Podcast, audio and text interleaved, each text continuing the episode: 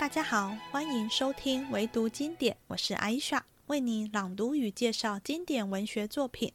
欢迎追踪唯读经典 FB 粉丝专业，收看更多补充资讯。开始之前，我们先说一下这一回的故事。话说王夫人的大丫鬟金钏死了，空了一个缺，凤姐便请示王夫人，想让谁补上来。王夫人顺势问起姨娘的月钱，说以后就从自己的月钱中依姨娘的月钱给袭人，未来姨娘有的也都算上袭人一份，正是让袭人敬畏。先是宝钗来给袭人道喜，进到宝玉房中，见宝玉在睡午觉，还没来得及说，袭人就出房去了。宝钗便帮着袭人做她为宝玉做到一半的针线活。还听到宝玉在梦中说：“不要金玉良缘，只要木石姻缘，就是不要宝钗，只要黛玉的意思。”接着，黛玉跟湘云也来跟袭人道喜，没找到袭人，倒是看到宝钗像妻子一般坐在宝玉床边做针线。后来，袭人得知晋升姨娘，到了晚上只剩宝玉跟她独处时，才悄悄告诉宝玉。宝玉听了，高兴得不得了。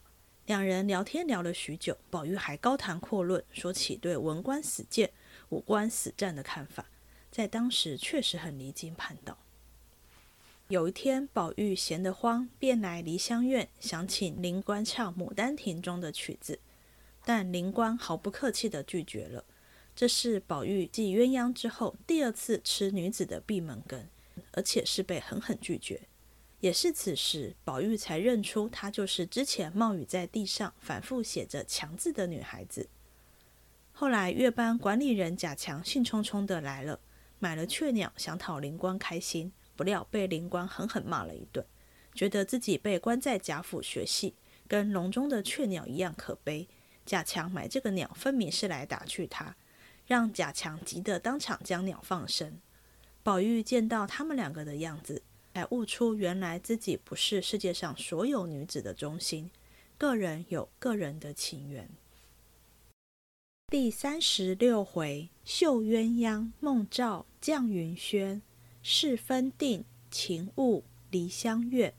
话说贾母自王夫人处回来，见宝玉一日好似一日，心中自是欢喜，因怕将来贾政又叫他。遂命人将贾政的亲随小厮头儿唤来，吩咐以后倘有会人待客猪样的事，你老爷要叫宝玉，你不用上来传话，就回他说我说的，一则打中了，得着实将养几个月才走的；二则他的心素不利，寄了信不见外人。过了八月才许出二门。那小厮头儿听了，领命而去。贾母又命李某某、袭人等来，将此话说与宝玉，使他放心。那宝玉素日本就懒与士大夫诸男人接谈，又醉宴鹅冠礼服、鹤吊往还等事，今日得了这句话，越发得意了。不但将亲戚朋友一概杜绝了，而且连家庭中成婚定省一发都随他的便了。日日只在园中游玩坐卧，不过每日一清早到贾母、王夫人处走走就回来了，却每日甘心为猪丫头充役，倒也得十分消闲日月。或如宝钗辈有时见机劝导。反生起气来，只说：“好好的一个清洁净白女子，也学得吊民孤玉，入了国贼入鬼之流。这种是前人无故生事，立意造言，原为引导后世的须眉浊物。不想我生不幸，亦且穷闺秀阁中亦然此风，真真有负天地钟灵毓秀之德了。”众人见他如此，也都不向他说正经话了。独有黛玉自幼不曾劝他去立身扬名，所以深敬黛玉。闲言少述，如今且说凤姐自金钏死后，忽见几家仆人常来孝敬她些东西，又不时的来请安奉承，自己倒生了疑惑，不知何意。这日又见人来孝敬他东西，因晚间无人时，笑问平儿。平儿冷笑道：“奶奶连这个都想不起来了。我猜他们的女孩都必是太太屋里的丫头。如今太太屋里有四个大的，一个月一两银子的分利，下剩的都是一个月只几百钱。如今金钏死了，必定他们要弄这一两银子的窝呢。”凤姐听了，笑道：“是了是了，倒是你想的不错。只是这起人也太不知足，钱也赚够了，苦事情又摊不着。他们弄个丫头搪塞身子也就罢了，又要想这个巧中。他们几家的钱也不是容易花到我跟前的，这可是他们自寻，送什么我就收什么，横竖我有主意。”凤姐儿安下这个心，所以只管单言着。等那些人把东西送足了，然后趁空方回王夫人。这日午间，薛姨妈、宝钗、黛玉等正在王夫人屋里，大家吃西瓜。凤姐儿得便回王夫人道：“自从玉钏儿的姐姐死了，太太跟前少着一个人。太太或看准了哪个丫头，就吩咐了，下月好发放月钱。”王夫人听了，想了一想。道依我说，什么势力必定四个五个的，够使就罢了，尽可以免了吧。凤姐笑道：“论理，太太说的也是，只是原是旧例，别人屋里还有两个例，太太倒不按例了。况且省下一两银子也有限的。”王夫人听了，又想了想，道：“也罢，这个份例只管关了来，不用补人。”就把这一两银子给他妹妹玉钏儿吧，他姐姐服侍了我一场，没个好结果，剩下他妹妹跟着我，吃个双份也不为过。凤姐答应着，回头望着玉川儿笑道：“大喜大喜！”玉川儿过来磕了头。王夫人又问道：“正要问你，如今赵姨娘、周姨娘的月例多少？”凤姐道。那是定例，每人二两。赵姨娘有还兄弟的二两，共是四两，另外四串钱。王夫人道：“月月可都按数给他们？”凤姐见问得奇，忙道：“怎么不按数给呢？”王夫人道：“前儿恍惚听见有人抱怨，说短了一串钱，什么缘故？”凤姐忙笑道。姨娘们的丫头月例原是人各一串钱，从旧年他们外头商量的。姨娘们每位丫头分利减半，人各五百钱，每位两个丫头，所以短了一串钱。这事其实不在我手里，我倒乐得给他们呢。只是外头扣着，这里我不过是接手，怎么来怎么去，由不得我做主。我倒说了两三回，仍旧添上这两份为是。他们说了只有这个数，叫我也难再说了。如今我手里给他们每月连日子都不错，先时候在外头关，哪个月不打饥荒？何曾顺顺溜溜的得过一招呢？王夫人听说，就停了半晌，又问老太太屋里几个一两的。凤姐道：“八个，如今只有七个，那一个是袭人。”王夫人道：“这就是了，你宝兄弟也并没有一两的丫头。”袭人还算老太太房里的人，凤姐笑道：“袭人还是老太太的人，不过给了宝兄弟使，他这一两银子还在老太太的丫头分利上领。如今说因为袭人是宝玉的人，裁了这一两银子，断乎使不得。若说再添一个人给老太太，这个还可以裁他；若不裁他，须得还兄弟屋里也添上一个，才公道均匀了。”就是晴雯、麝月他们七个大丫头，每月人各月钱一吊；佳慧他们八个小丫头们，每月人各月钱五百。还是老太太的话，别人也恼不得、气不得呀。薛姨妈笑道：“你们只听凤丫头的嘴，倒像倒了核桃车子似的，账也清楚，理也公道。”凤姐笑道：“姑妈，难道我说错了吗？”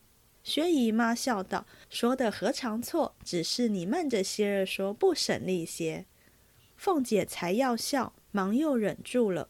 听王夫人示下。王夫人想了半日，向凤姐道：“明儿挑一个丫头送给老太太使唤，补袭人，把袭人的一份裁了，把我每月的月例二十两银子里拿出二两银子一吊钱来给袭人去。以后凡是有赵姨娘、周姨娘的，也有袭人的，只是袭人的这一份都从我的分例上匀出来，不必动关中的就是了。”凤姐一一的答应了，笑推薛姨妈道：“姑妈听见了我素日说的话如何？今儿果然应了。”薛姨妈道：“早就该这么着。那孩子模样不用说，只是他那行事的大方，见人说话的和气里头带着刚硬要强，倒实在难得的。”王夫人含泪说道：“你们哪里知道袭人那孩子的好处？”比我的宝玉还强十倍呢。宝玉果然有造化，能够得他长长远远的服侍一辈子，也就罢了。凤姐道：“既这么样，就开了脸，明放他在屋里不好。”王夫人道：“这不好，一则年轻，二则老爷也不许，三则宝玉见袭人是他的丫头，纵有放纵的事，倒能听他的劝。”如今做了跟前人，那袭人该劝的也不敢十分劝了。如今且混着，等再过两三年再说。说毕，凤姐见无话，便转身出来。刚至廊檐下，只见有几个执事的媳妇子正等他回事呢。见他出来，都笑道：“奶奶今儿回什么事？说了这半天，可别热着吧。”凤姐把袖子挽了几挽，指着那角门的门槛子，笑道：“这里过堂风倒凉快，吹一吹再走。”又告诉众人道：“你们说我回了这半日的话，太太把两百年的事都想起来问我，难道我不说吧？”又冷笑道：“我从今以后倒要干几件刻薄的事了，抱怨给太太听，我也不怕。胡同油蒙了心，烂了舌头，不得好死的下作娼妇们，别做娘的春梦了。”明儿一股脑子扣的日子还有呢，如今裁了丫头的钱就抱怨了咱们，也不想想自己也配使三个丫头。一面骂着，一面方走了，自去挑人回贾母话去，不在话下。却说薛姨妈等这里吃毕西瓜，又说了一会闲话，各自散去。宝钗与黛玉回至园中，宝钗要约着黛玉往藕香榭去。黛玉因说还要洗澡，便各自散了。宝钗独自行来，顺路进了怡红院，意欲寻宝玉去说话，以解五卷。不想步入院中，鸦雀无闻，一并连两只仙鹤在芭蕉下都睡着了。宝钗便顺着游廊来至房中，只见外间床上横三竖四都是丫头们睡觉。转过石井格子，来至宝玉的房内。宝玉在床上睡着了，袭人坐在身旁，手里做针线，旁边放着一柄白锡烛。宝钗走近前来，悄悄地笑道：“你也过于小心了。这个屋里还有苍蝇蚊子，还拿银刷子干什么？”袭人不防，猛抬头见是宝钗。忙放针线起身，悄悄笑道：“姑娘来了，我倒不妨，唬了一跳。姑娘不知道，虽然没有苍蝇蚊子，谁知有一种小虫子从这沙眼里钻进来，人也看不见，只睡着了，咬一口就像蚂蚁叮的。”宝钗道：“怨不得，这屋子后头又进水，又都是香花儿。”这屋子里头又香，这种虫子都是花心里长的，闻香就扑。说着，一面就瞧他手里的针线，原来是个白绫红里的兜肚，上面扎着鸳鸯戏莲的花样，红莲绿叶五色鸳鸯。宝钗道：“哎呀，好鲜亮活计，这是谁的？也值得费这么大功夫。”袭人向床上努嘴儿，宝钗笑道：“这么大了，还戴这个？”袭人笑道：“他原是不戴，所以特特的做得好了，叫他看见，由不得不戴。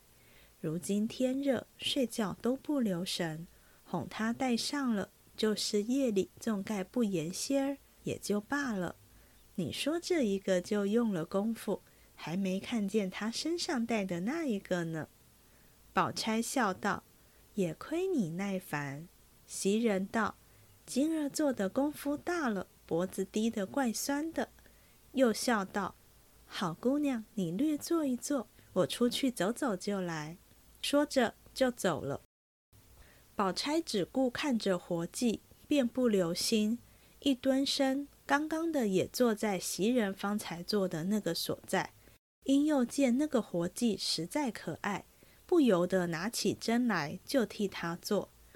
不想黛玉因遇见湘云，约他来与袭人道喜。二人来至院中，见静悄悄的，湘云便转身先到厢房里去找袭人去了。那黛玉却来至窗外，隔着纱窗往里一看，只见宝玉穿着银红纱衫子，随便睡着在床上。宝钗坐在身旁做针线，旁边放着银刷子。黛玉见了这个景况，早已呆了，连忙把身子一躲，半日又握着嘴笑，却不敢笑出来，便招手儿叫湘云。湘云见他这般，只当有什么新闻，忙也来看，才要笑，忽然想起宝钗素日待他厚道，便忙掩住口，知道黛玉口里不让人，怕他取笑，便忙拉过他来，道：“走吧。”我想起袭人来，他说晌午要到池子里去洗衣裳，想必去了，咱们找他去吧。黛玉心下明白，冷笑了两声，只得随他走了。这里宝钗只刚做了两三个花瓣，忽见宝玉在梦中喊骂，说：“和尚道士的话如何信的？什么金玉姻缘，我偏说木石姻缘。”宝钗听了这话，不觉愣了。忽见袭人走进来，笑道：“还没醒呢。”宝钗摇头。袭人又笑道：“我才碰见林姑娘、史大姑娘，他们进来了吗？”宝钗道：“没见他们进来。”因向袭人笑道：“他们没告诉你什么？”袭人红了脸，笑道：“总不过是他们那些玩话，有什么正经说的？”宝钗笑道。今儿他们说的可不是玩话，我正要告诉你呢，你又忙忙的出去了。一句话未完，只见凤姐打发人来叫袭人。宝钗笑道：“就是为那话了。”袭人只得叫起两个丫头来，同着宝钗出怡红院，自往凤姐这里来。果然是告诉她这话，又叫她给王夫人磕头。且不必去见贾母，倒把袭人说的甚觉不好意思。即见过王夫人回来，宝玉已醒，问起缘故，袭人且含糊答应。至夜间人静，袭人方告诉了。宝玉喜不自禁，又向他笑道：“我可看你回家去不去了？那一回往家里走了一趟，回来就说你哥哥要赎你。”又说在这里没着落，终究算什么？说那些无情无义的身份话唬我。从今我可看谁敢来叫你去？袭人听了，冷笑道：“你倒别这么说。从此以后我是太太的人了，我要走，连你也不必告诉，只回了太太就走。”宝玉笑道：“就算我不好，你回了太太去了，叫别人听见，说我不好，你去了，你有什么意思呢？”袭人笑道：“有什么没意思的？难道下流人我也跟着吧？再不然还有个死呢。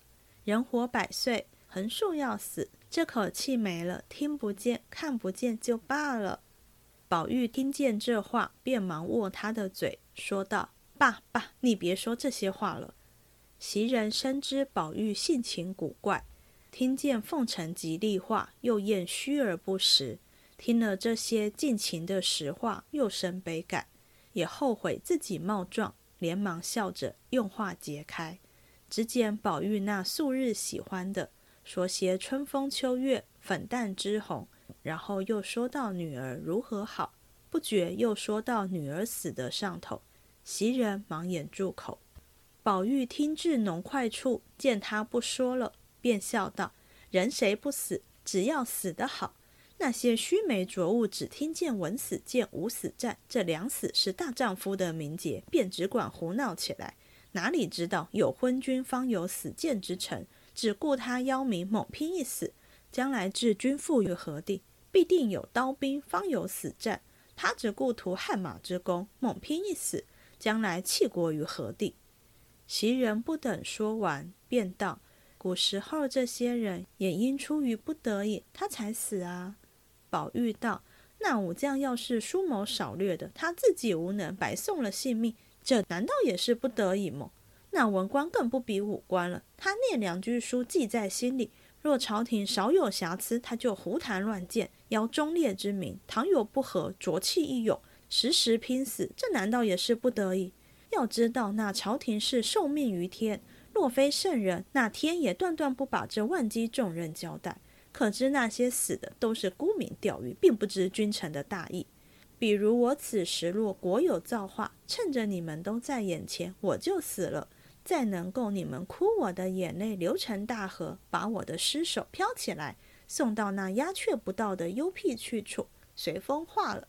自此再不脱身为人，这就是我死的得时了。袭人忽见说出这些疯话来，忙说困了，不再答言。那宝玉方合眼睡着，次日也就丢开。一日，宝玉因各处游得腻烦，便想起《牡丹亭》曲子来，自己看了两遍，犹不切怀。因闻得梨香院的十二个女孩儿中，有个小旦灵官唱得最好。因出了角门来找时，只见魁官、要官都在院内。见宝玉来了，都笑迎让座。宝玉因问灵官在哪里，都告诉他说，在他屋里呢。宝玉忙至他屋内，只见灵官独自躺在枕上。见他进来，动也不动。宝玉在身旁坐下，因素喜与别的女孩子玩惯了的，只当灵官也和别人一样。遂近前陪笑，央他起来唱一套鸟情思。不想灵官见他坐下，忙抬起身来躲避，正色说道：“嗓子哑了，前日娘娘传进我们去，我还没有唱呢。”宝玉见他坐正了，再一细看，原来就是那日蔷薇花下画墙字的那一个。又见如此景况，从来未经过这样被人气焰，自己便讪讪的。红了脸，只得出来了。药官等不解何故，因问其所以，宝玉便告诉了他。宝官笑说道：“只略等一等，强二爷来了，他叫唱是必唱的。”宝玉听了，心下纳闷，因问：“强哥儿哪里去了？”宝官道：“才出去了，一定就是林官儿要什么，他去变弄去了。”宝玉听了，以为奇特，少占片时。果见贾强从外头来了，手里提着个雀儿笼子，上面扎着小戏台，并一个雀儿，兴兴头头往里来找灵官。见了宝玉，只得站住。宝玉问他是个什么雀儿，贾强笑道：“是个玉鼎儿，还会弦棋串戏。”宝玉道：“多少钱买的？”贾强道：“一两八钱银子。”一面说，一面让宝玉坐。自己往灵官屋里来，宝玉此刻把听曲子的心都没了，且要看他和灵官是怎么样。只见贾强进去笑道：“你来瞧这个玩意儿。”灵官起身问是什么，贾强道：“买了个雀儿给你玩，省了你天天发闷。我先玩给你瞧瞧。”说着，便拿些谷子。哄的那个雀儿果然在那戏台上衔着鬼脸儿和旗帜乱窜，众女孩子都笑了，独灵官冷笑两声，赌气能睡觉去了。贾强还只管陪笑问他好不好。灵官道：“你们家把好好的人弄了来，关在这牢坑里学这个还不算，你这会儿又弄个雀儿来，也干这个浪事。你分明弄了来打趣形容我们，还问我好不好？”贾强听了。不觉站起来，连忙赌神起誓，又道：“今日我哪里糊涂油蒙了心？费一二两银子买它，原说解闷，就没想到这上头。罢了，放了生，倒也免你的灾。说着，果然将那雀儿放了，一顿便把笼子拆了。灵官还说，那雀儿虽不如人，它也有个老雀儿在窝里，你拿了它来弄这个老石子也忍得。今日我咳嗽出两口血来，太太打发人来找你，叫你请大夫来细问问，你且弄这个来取笑，偏是我这没人管没人理的，又偏爱害病。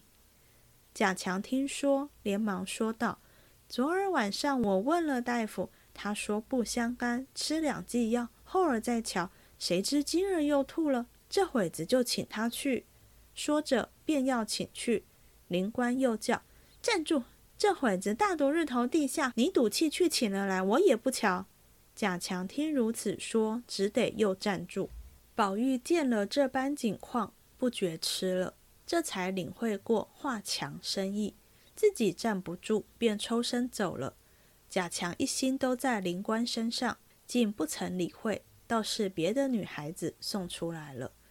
那宝玉一心才夺盘算，痴痴的回至怡红院中，正值黛玉和袭人坐着说话呢。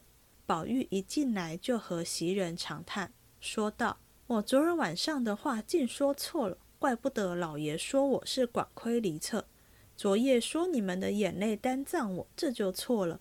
看来我竟不能全得，从此后只好个人得个人的眼泪罢了。袭人只道昨夜不过是些玩话，已经忘了，不想宝玉又提起来，便笑道：“你可真真有些个疯了。”宝玉默默不对，自此生物人生情缘各有分定。只是每每暗伤，不知将来葬我洒泪者为谁。且说黛玉当下见宝玉如此形象，便知是又从哪里着了魔来，也不便多问，因说道：“我才在舅母跟前听见说，明儿是薛姨妈的生日，叫我顺便来问你出去不出去。你打发人前头说一声去。”宝玉道。上回连大老爷的生日我也没去，这会子我又去。倘或碰见了人呢，我一概都不去。这么怪热的，又穿衣裳，我不去，姨妈也未必恼。袭人忙道：“这是什么话？他比不得大老爷，这里又住得近，又是亲戚，你不去，岂不叫他思量？你怕热，就清早起来到那里磕个头，吃中茶再来，岂不好看？”宝玉尚未说话。黛玉便先笑道：“你看着人家赶蚊子的份上，也该去走走。”宝玉不解，忙问：“怎么赶蚊子？”袭人便将昨日睡觉无人作伴，宝姑娘坐了一坐的话告诉宝玉。宝玉听了，忙说：“不该，我怎么睡着了就亵渎了他？”一面又说：“明日必去。”正说着，忽见湘云穿得齐齐整整的。走来辞说家里打发人来接他，宝玉、黛玉听说，忙站起来让座。湘云也不坐，宝黛两个只得送他至前面。那湘云只是眼泪汪汪的，见有他家的人在跟前，又不敢十分委屈。少时，宝钗赶来，越觉缱绻难舍。还是宝钗心内明白，他家里人若回去告诉了他婶娘，带他家去了。又恐怕他受气，因此倒催着他走了。众人送至二门前，宝玉还要往外送他，倒是湘云拦住了。一时回身又叫宝玉到跟前，悄悄地嘱咐道：“就是老太太想不起我来，你时常提着，好等老太太打发人接我去。”宝玉连连答应了。眼看着他上车去了，大家方才进来，要知端底。且看下回分解。又到了最后闲聊的时间，这一回我们透过王夫人与凤姐讨论袭人的月钱，看到贾府姨娘与丫鬟的月钱等级。对下人来说，月钱相当于月薪；对主子来说，则算零用钱。另外，综合第四十五回、五十五回跟五十六回提到其他主子的月钱。我我们可以知道，主子的月钱分了四个等级，最高级的是贾母、邢夫人与王夫人。月钱是二十两银子，一年有三百六十两，比清代规定的妃子一年的三百两略高一点。第二集是凤姐跟李纨这一辈的媳妇，理应是五两银子，但第四十五回，凤姐说贾母觉得李纨是寡妇，没有丈夫可以做官赚钱，又有儿子要养，所以给她添到二十两，跟最高级的贾母、王夫人他们一样。一个月五两银子，一年就是六十两，而清代后宫的常在一年是五十两银子，常在就是在贵人之下、答应之上的级别。第三级是姨娘，虽然是半个主子，也有丫头服侍，但月钱只有二两银子加一吊钱。清代一吊钱是一千枚铜钱，理论上一千枚铜钱等于一两银子。但铜比白银更容易贬值。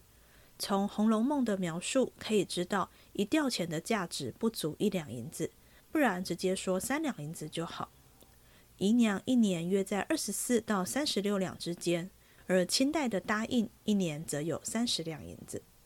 姨娘的月钱，别说只是王夫人的十分之一，甚至也只比第四集的宝玉、迎春等未婚的少爷姑娘们略多一点点而已。第四集就是宝玉、贾环、迎春、黛玉这些未婚的小爷与姑娘们，月钱有二两银子，一年则有二十四两。丫鬟的月钱则分成三个等级，最高级是贾母的八个大丫鬟，鸳鸯就是其中一个，以及王夫人、邢夫人的四个大丫鬟，如金钏与玉钏，月薪是一两银子，一年不过十二两。不过别忘了。他们吃住都在贾府，并不用从这一两银子中扣钱。第二集是宝玉的七个大丫鬟，如晴雯、麝月等，每月一吊钱。刚我们有读到，袭人原是贾母的丫鬟，跟鸳鸯同属第一级，只是借给宝玉用，所以还是算在贾母账上。宝玉是晚辈，没有一两银子的丫鬟，最高就是一吊钱。可以推断，黛玉的丫鬟紫鹃、迎春的丫鬟思琪、探春的丫鬟世书、喜春的丫鬟入画，也都是这个等级的。第三集是宝玉的八个小丫头，如佳慧、小红等，每月五百钱，比第二集的丫鬟少了一半。本来姨娘的丫鬟是属第二级，月薪一吊钱，但后来降为第三级，也变成每月五百钱而已。关于袭人身为姨娘一事，还有三个小地方值得一提。第一是大家有注意到宝玉有几个丫头伺候吗？七个大的加八个小的，总共十五个。从之前小红跟宝玉的对话来推想，七个大丫鬟是能在宝玉跟前伺候，也就是能直接接触宝玉的；而八个小丫头主要是打扫庭院、浇花、喂鸟禽、煮水、烹茶、清扫炉子等杂役的。但除了十五个丫头外，另外还有奶娘跟来往使唤的老婆子，所以实际服侍的人更多。第二是王夫人说不用找人补金钏的缺，直接让她妹妹玉钏领双份就好。凤姐向玉钏道喜，玉钏来跟王夫人磕头谢恩。在古代觉得这理所当然，主子怎么处置你都要谢恩，但是从现在的角度就觉得很心酸。玉钏跟王夫人谢恩时是什么心情？他跟家人想多拿这一两银子吗？还是宁可金钏活着？第三是袭人到夜间人静时，才告诉宝玉自己身为姨娘，书里一句话交代而过，我也从来不曾留意与多想，直到看见脂砚斋在旁边写下这段文字：夜深人静时，不减长生殿风味，何等告法！何等听法！人生不遇此等景况，实辜负此一生。我才惊觉曹雪芹的不写之写，可能暗藏了旖旎风光啊。稍早，宝玉问袭人：“凤姐叫他去有什么事？”时，袭人含糊其辞，并未明说。正是因为宝玉身旁还有其他丫鬟在，他不想说。直到晚上要就寝，只剩他跟宝玉两人独处时，他才说。若不想被房外的人听到，可能还要压低音量。而且袭人说这话，肯定也是害羞娇怯怯的。她是伏在宝玉的肩旁低语，还是躺在宝玉的身边倾诉呢？书中只说宝玉听完很高兴，跟袭人聊天聊了好一会儿就睡了。这是一种可能，但也可能如脂砚斋的推测，两人并没有倒头就睡。长生殿中几出写到唐玄宗与杨贵妃半夜的戏，都春意无限。第二出定情讲杨玉环初封贵妃，入宫拜见玄宗。宴席结束后，两人一同赏月，然后洞房花烛去了。第四出春睡，讲贵妃昨夜侍寝，以至今日睡到晌午才起身，梳妆更衣后还是很困，又去睡了回头觉。为什么那么累？大家都心知肚明，不用我多说。第二十二出密室，则是玄宗与贵妃在七夕祝祷，许下在天愿为比翼鸟，在地愿为连理枝的誓言。山盟海誓之后，两人若直接睡倒，也太煞风景了。水之燕斋的比喻跟最后两句“人生不遇此等景况，实辜负此一生”，都指向宝玉与袭人当晚共赴巫山。宝玉夜间与袭人的高谈阔论，表达了对文官死谏、武官死战的看法。这段话蛮有意思，隐含了一些真真假假的观点。宝玉先说，因为有昏君，才会听不进臣子进言，所以臣子才会死谏。但臣子一死了之，未来要如何继续规劝君王？武将也一样，有战争才需要上战场。他们不懂“留得青山在，不怕没柴烧”的道理，奋力战死。未来国家有战争时，如何继续为国效力？看似指责这些文官武将把个人民生的小义放在家国的大义之前，不应该。但其实宝玉一开始就说。有死谏之臣的朝廷，君王必是昏君。即使文官不死谏，活着继续劝谏，昏君也不会听，不然就不叫昏君了，不是吗？所以宝玉真正骂的是昏君，觉得为了昏君而死并不值得。有趣的来了，接着宝玉又说，君王是天子，受命于天，天命既然把治理天下的重责大任交给他。自然，因为他是圣贤人君，不可能是昏君，所以有问题的是文官，有事没事就爱乱谏，还自以为是，觉得君王不听是刚愎自用，就撕给他看，想以此逼迫君王接受自己的看法。这其实跟他前面说的有一点矛盾。我认为前面说的是宝玉的看法，但后面这段其实掺杂了曹雪芹明智的作用。《红楼梦》中关于君王的部分都是说尽好话，像第十六回贾琏与奶妈赵某某提到为何会让妃子出宫省亲，就说当今皇上因为自己事亲至孝，都觉得尚有不足，便想到妃嫔们一入宫就看不到父母，所以才想允许妃嫔的父母入宫探望。此举让皇帝的爸妈大赞儿子至孝纯仁，体贴格物。因而下狱，可以让妃嫔出宫省亲。曹雪芹是在曹家被抄、遭逢变故后才写《红楼梦》的。虽然此书在他生前都是以小众私密传抄的方式流传，但他会在文字上非常谨慎，也合情合理，因此才会让宝玉隐晦地骂完昏君后，马上又说出“君王乃天命所归”的言论，来强化对君王的赞颂，有点像障眼法。在这一回，我们看到宝玉新旧两种感情观。在第三十一回，作者就明说他的个性是喜聚不喜散，加上从小就是被父亲之外的所有家中长辈捧在手心上长大的，下人自是更加尽心服侍。外面往来之人，多少也会看在贾家的权势上奉承他，所以很自然会以自己为中心，如同这一回对袭人说的。认为身边的女性们都会因为他的死而悲伤不已，泪流成河。但在不久后遇到灵官，灵官不止拒绝宝玉好言好语求他唱曲，还起身躲避他，完全不买宝玉的账。接着，宝玉看到贾强费尽心机讨好灵官，灵官却对他使性子，这心思是觉得心上人理应要体贴我的心意，但没有，所以生气。然后贾强赶着要去为灵官请医生时，他又说：“贾强在这么热的时候出门，就算把医生请来了，他也不看，完全是对贾强关怀备至。”这是宝玉第一次看到、感受到自己以外的爱情，也才明白原来自己不是身边女子的中心。每个人都有自己感情的中心，强求不来也无需强求，所以才会感叹不知未来有谁会为自己的死伤心。这心境跟第二十七回黛玉葬花词中最后说的“农经葬花人笑痴，他年葬侬知是谁？一朝春尽红颜老，花落人亡两不知”是不是很接近呢？